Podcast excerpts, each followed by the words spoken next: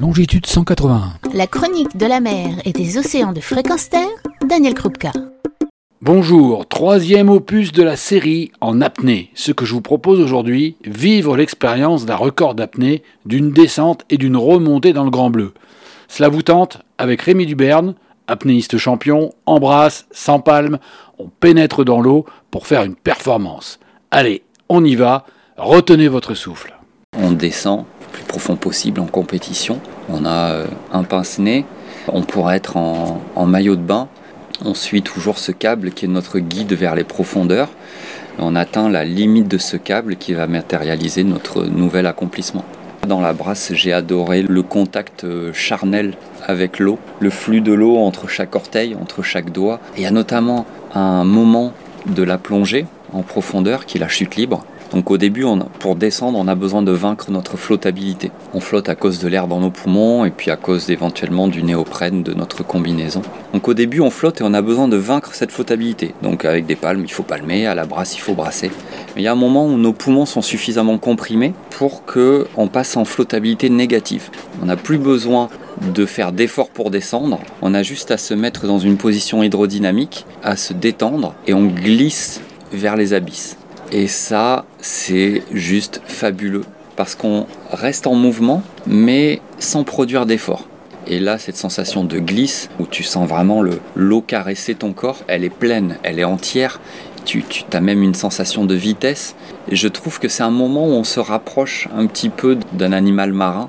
On est capable de dire avec une fine connaissance de nos sensations de nous-mêmes. Tiens, là, je, suis à 0,8 mètres seconde, là, je suis à 1 mètre seconde, juste avec euh, ces molécules d'eau qui viennent caresser notre épiderme. On le conceptualise pas autant que ça quand on est dans la descente, on est plus dans la sensation et, dans savourer. C'est un état d'esprit tourné vers, euh, vers l'abandon. Parce que si dans ma chute libre, j'en suis à égrener chaque seconde qui passe en attendant d'arriver à la fin, c'est interminable. Et ça me broie mentalement et je fais demi-tour. Donc non, c'est le bon état d'esprit dans, dans l'abandon, où tu te concentres sur les sensations justement, et tu oublies où tu vas, tu oublies quel moment c'est. Tu es juste dans un espace sans temps. Puis ensuite, il y a le demi-tour.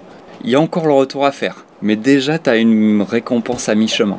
Et puis ensuite, il y a le début de la remontée qui est facile au début, tu pas besoin d'oxygène. Tu dois être très technique. À la brasse, j'ai réussi à atteindre la profondeur de 80 mètres. Quand tu es à 80 mètres, tu en flottabilité très négative. Si tu ne brasses pas, tu continues de couler. Il y a un effort à faire à la remontée, il faut t'arracher du fond, mais ça reste agréable parce que tu n'as pas encore vraiment envie de respirer. Et puis ensuite, une fois que tu as passé le premier tiers de la remontée, là ça commence petit à petit à devenir difficile ton corps commence à te crier qu'il a trop de dioxyde de carbone, tu as ces sensations de brûlure dans le corps. Mentalement, tu te dis, ça fait quand même un moment que je suis sous l'eau, euh, j'aimerais bien que tout ça s'arrête prochainement. Ça t'amène au moment où tu vas rencontrer enfin tes anges gardiens, les apnistes de sécurité, qui te rencontrent sur le dernier quart de ta remontée, donc à la toute fin. C'est le moment où on a le risque le plus important de syncope. Une performance bien calculée, c'est vraiment un risque maîtrisé. Après, notre niveau de maîtrise, il est variable selon les personnes et puis selon les jours aussi. Moi, j'ai toujours essayé de m'élancer dans des plongées où j'estimais avoir un niveau de maîtrise de 99%, mais il y a toujours ce 1%. Et ce 1%, c'est dans le dernier quart de notre remontée qui, qui peut frapper. On arrive face à nos apnistes de sécurité, nos anges gardiens. C'est une présence réconfortante. Jusque-là, on était tout seul. Mais c'est aussi le moment le plus difficile pour nous. Le corps crie sa douleur. Moi, c'est un moment où je, me fouette un petit peu, je me, je me pousse un petit peu, le, mental me crie dessus aussi. Et puis ensuite, tout se précipite. Il y a quelques dernières actions techniques à réaliser avant de, de, rejoindre la surface. Puis ensuite, il y a le choc de la surface. On était dans la pénombre, on est tout d'un coup dans la lumière. On était dans le silence, on est tout d'un coup dans le bruit. On était dans la paix et tout d'un coup on est dans l'agitation. Voilà, donc ça fait vraiment un choc.